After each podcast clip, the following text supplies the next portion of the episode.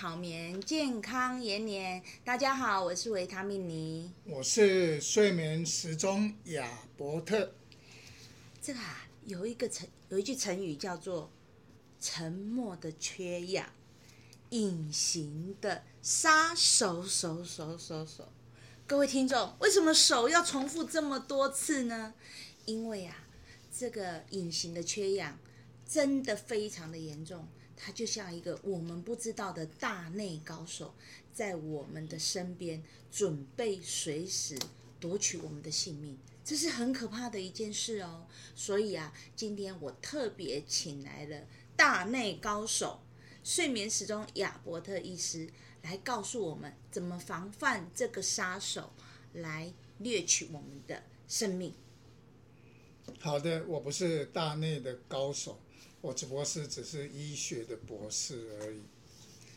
好，刚刚特别提到了沉默的缺氧，隐形的杀手手手手手手，所以有一个，我们就让我们联想到叫做，也是有一个手叫 OSA，O 手，黑手呢，这个 OSA 它其实就是一个 obstructive sleep apnea，就是它是一个阻塞型的睡眠呼吸中止。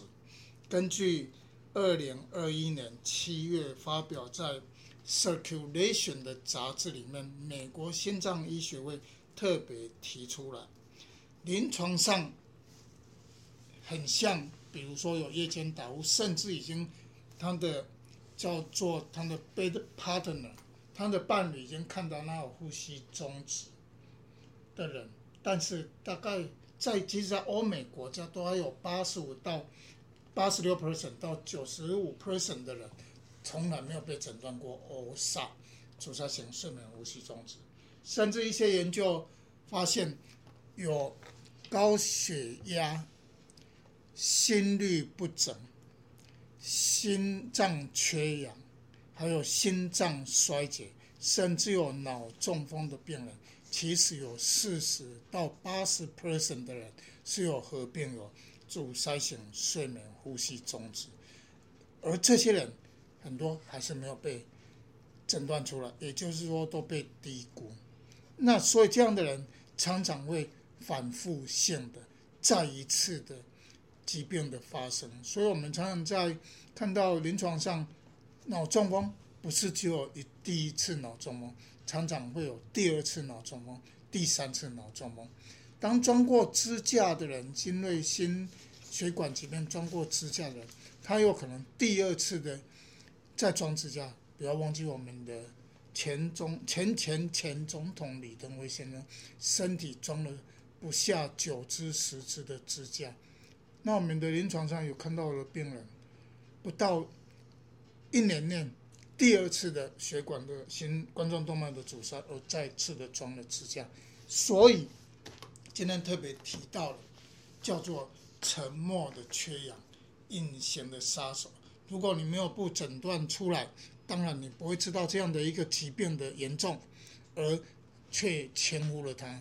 因为我们看到这些人，其实在心脏科门诊，还有还有脑神经内科的门诊，他们事实上有些人还是都有乖乖的服用规则的服用药物啊。为什么又一次的发生的心脑血管的疾病，其实是值得我们去探讨的。其实沉默的缺氧，我觉得基本上一点都不沉默，因为你的呃枕边人或者是你呃室友，你一定会发现他打呼啊，那打呼不是就是一个最大的警讯吗？所以他不沉默啊，他他让你听到了啊，对，那为什么我们忽视他，听不到，看不见？好，因为这个。打呼不代表一定都有阻塞性睡眠呼吸中止，但是阻塞性睡眠呼吸中止，几乎百分之九十九以上的人一定都有打呼。哦，哦，那我知道了，意思就是说，打呼不一定是睡眠呼吸中止，但是睡眠呼吸中止百分之九十九一定打呼，是这样子吗？是因为当我们的呼吸道有慢慢的阻塞的时候，它的打呼的声音。就会越来越大声。我们平常的人刚开始睡觉不会有打呼，如果一开始睡觉就打呼，表示你的一睡觉，我们为什么有一些打呼的声音，是因为我们的呼吸道慢慢的狭窄了。呼吸道如果是畅通的，是不会有呼吸的声音。但是当我们呼吸道狭窄，所以各位听众朋友们，你听到你的你的 bed partner 枕边人的打呼，一定是啊啊啊，突然就没有声音了。各位没有声音，不是代表他没有打呼，是他已经完全阻塞了，所以他就没有打呼了。哦，所以呢，当有打呼，就是代表你的呼吸道其实上是有狭窄，只不过有没有狭窄到完全的阻塞，有没有狭窄到已经导致你的空气没有进办法。透过你的鼻腔、鼻咽腔、口咽腔到你的气管、到你的肺泡去好好的换气。如果当你阻塞到一定的程度，就会开始慢慢的血氧浓度就会掉。我在门诊里面测试了非常多有睡眠阻塞性睡眠呼吸中止的病人，我会把我的血氧计让他在手指头做一个监测，我会叫他憋气。我的门诊病人你知道吗？可以憋气憋多久？五分钟。五分钟那是不得了。我们看到门诊的病人，潜水高手。对，大概都可以顶多撑到二十秒，甚至四十秒，很少人会超过一分半钟。如果你是喜欢潜水的人，你至少要憋气一分半钟，不带不带氧气，可以自由潜水。那我们的门诊病人摸起来，我都动个一分三十秒。顶多到一分钟，大家各位听众朋友，你可以试试看，你可以憋气憋多久？那我要跟各位讲，大部分的我们的临床上看到的，他已经憋不住了，血氧浓度我看到顶多都掉到九十 percent 而已。但是你可以想象，当你在睡觉的时候，血氧浓度可以掉到八十几 percent，还有甚至七十几 percent，更有甚者掉到五十几 percent，这个血管。怎么能够不塞住呢？但是这样的人，他常常不知道他掉了那么的多，血氧浓度掉的那么多，所以今天的主题才会讲到沉默的缺氧，这也会导致隐形的杀手。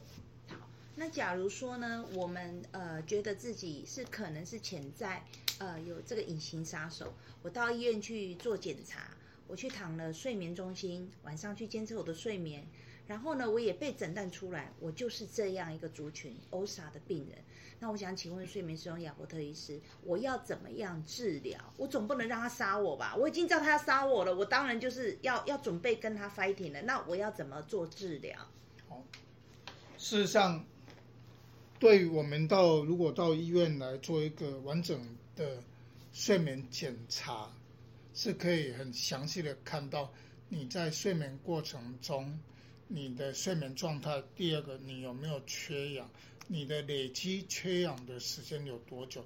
第三个，你在缺氧的时候，你的睡姿是平躺的还是侧躺的？还是平躺、侧躺都会缺氧？或者你是在一个快速动员期，或是非快速动员期导致的缺氧？我们透过你的完整的睡眠检查，可以知道你缺氧的时候的姿势。所以刚刚我。当面你特别提到怎么治疗，当我都没有看过你这些数据的时候，如果最简单的，因为很多人到了睡眠中心，甚至要推了十几条的一个线路，常常他会觉得睡不着，所以有些人就在居家做一个检测，不用推那么多，那关心的有没有缺氧？哦，当缺氧的时候，而我不知道你是什么样姿势才会缺氧，最简单的方法。就是你的呼吸道阻塞，就帮你打通。那所谓的持续性正阳压呼吸器，是所有教科书都讲的一个黄金的治疗。就当我都不管你是塞在哪个部分，我就是把你打通，就是带一个睡眠的时候带一个呼吸器，透过一个气流的打入，把你阻塞的气道把你打通。当然，我们在临床上，医师可以更。delicate 去 define 去侦测出你到底什么样的姿势而缺氧，大部分的病人都在仰躺的时候会缺氧，啊，但不是，但有些人他不止仰躺缺氧，他侧躺也缺氧，这样他可能不管什么姿势都缺氧，那他可能试了就要带一个正阳压的呼吸机把它气流打通。可是如果刚刚维他命你提到的，有些人他可能仰躺才缺氧，他侧躺就没有缺氧，那我们就会跟他讲，也许呢，你应该让你的睡姿永远不要仰躺，就是卖困病。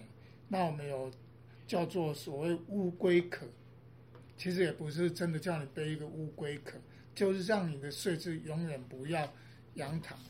但是呢，老年人是不是适合这样？永远侧躺，不要忘记哦。我们的手背一旦压迫的话，常常会血流灌注不好，就会手会麻掉啊。还有睡姿是不是永远可以保持一个侧躺，也是一个问题。当然，也有人叫做 positional belt，可以背一个东西，让你当你要仰躺的时候，就会翻到另外一边去，不管是左侧躺或右侧躺。这是第二个治疗法，就是除了正阳压呼吸器以外，再来就是所谓的。姿势的睡姿，另外第三个就是我们透过电脑断层的诊断，知道你阻塞的位置，来评估预测你是不是可以把你的下巴前移，就可以让你的呼吸道能够畅通。透过电脑断层是可以来预测你是不是可以透过牙齿的矫正，像下巴的前移，就可以让你的呼吸道畅通。这也是另外一种治疗方法。那也有人就是睡觉，干脆都不躺平，都甚至有三十度角、四十五度角在睡觉的，哦，那会让你的呼吸道就可以更畅通一点。那也有病人说，那我不要那么那一劳，我想要一劳永逸，可不可以开刀治疗？是可以的，但是临床上，如果你是一个过度肥胖的人，经过开刀，大概六七 percent 的人是成功的，还有三三 percent，最后你还是要经过一个持续性正阳压的呼吸器的一个治疗，这是可以把你的气道打通，而让我们外在的空气顺利的进入你的体内，让你的氧气维持一个饱和度，不会让你缺氧的状况。所以呢，听众朋友可能听这么多。你可能有点搞不清楚，说什么叫做正压？其实简单来讲，它就是一台机器，然后呢，有个我们所谓的面罩。那当我们睡觉的时候，把它戴起来，戴起来之后呢，机器就会把氧气，把这个呃空气直接打到很，用一个压力打到我们的呃。呃，呼吸道里面，所以叫做被动式在打入，所以这样子呢，我们即使是睡觉就不会缺氧。这个就是所谓的呢，持续性正阳压呼吸器，就是像一个小，可是它不是说我们不能呼吸才戴这个，它其实现在做的非常的精巧，而且呢，呃，声音也非常的小，不会影响到我们的睡眠。然后面罩呢，其实也很舒适。如果真的有这样子的部分的呃观众朋友真的需要，其实还是可以尝试看看。那最后呢，我们就是呢，呃，在这里呢，也要跟大家再分享。那如果我可以再请问一下睡眠博士亚伯特医师，如果我面罩戴不习惯怎么办？好的，现在世上越来越多的仪器，它会根据你的面，就是脸型，你的有些可以是叫做我们的 facial mask，就是我们的全罩式的。当然也有所谓 nasal mask，这是鼻罩式的，甚至还有所谓让鼻子叫 nasal pillows，好像鼻子做一个枕头把它贴住。那可以透过这些来让你的病人可以感到比较舒服的一个姿态。但是在这里特别是要跟各位听众朋友讲，不要以为你戴了这些东西就表示你是末期的病人、晚期的病人，很多人都戴不习惯。现在在国外，其实戴这个是很行，而且很常见的。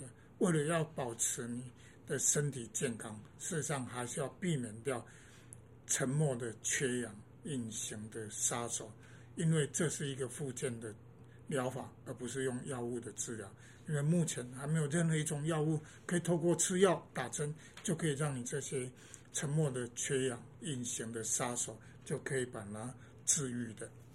嗯，那我们大概都了解了哈。其实呢，呃，这个部分呢，如果说呢，我们可以用心，然后好好的去试戴机器，其实我们是可以呃治愈的，而且可以改善的。所谓呢，万丈高楼平地起，万种疾病是欧撒，所以呢，这部分一定要非常的注意。下一集呢，我们会再告诉大家，如果你是隆鼻的病人啊、不是病人，是你是隆鼻的美女，你适合戴鼻型的面罩吗？还有呢，就是。